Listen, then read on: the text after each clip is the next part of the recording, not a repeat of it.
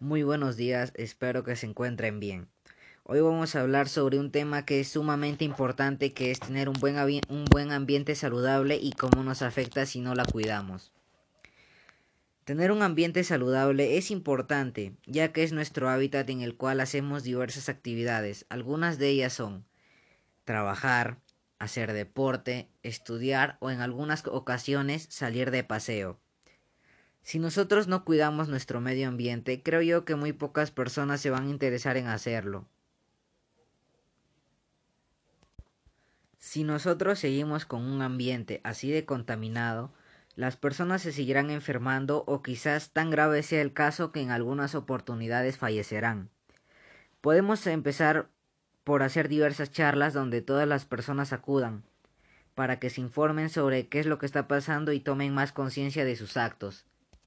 Algunas cosas que podemos realizar nosotros son botar la basura en el lugar correspondiente, usar productos que se puedan reutilizar. Un ejemplo puede ser cuando vas a algún supermercado o mercado cerca de tu hogar, llevar una bolsa en el cual sea reutilizable. No como en algunas ocasiones que pides que te den una bolsa y llegas a tu casa y las botas, ya que muchas veces tardan demasiados años en degradarse. Eso afecta a la contaminación ambiental. No talar los árboles, ya sea por tradiciones o costumbres, ya que afecta es es vida, nos brinda oxígeno.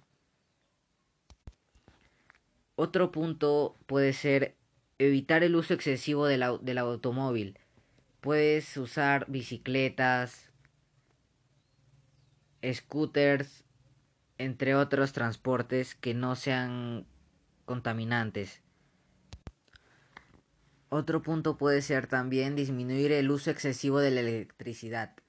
Cuando estás haciendo algo y no estás usando la luz o tienes algún eh, aparato electrodoméstico conectado, eh, sería lo mejor que lo desconectes ya que estarías gastando menos electricidad y ayudarías a no contaminar el medio ambiente.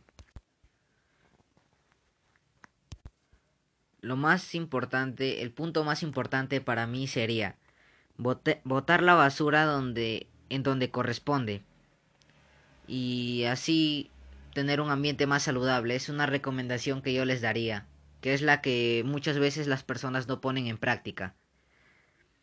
Bueno, eso fue todo por hoy. Les agradezco que me hayan prestado atención y espero que les haya servido como fuente de información sobre lo que, lo que está pasando.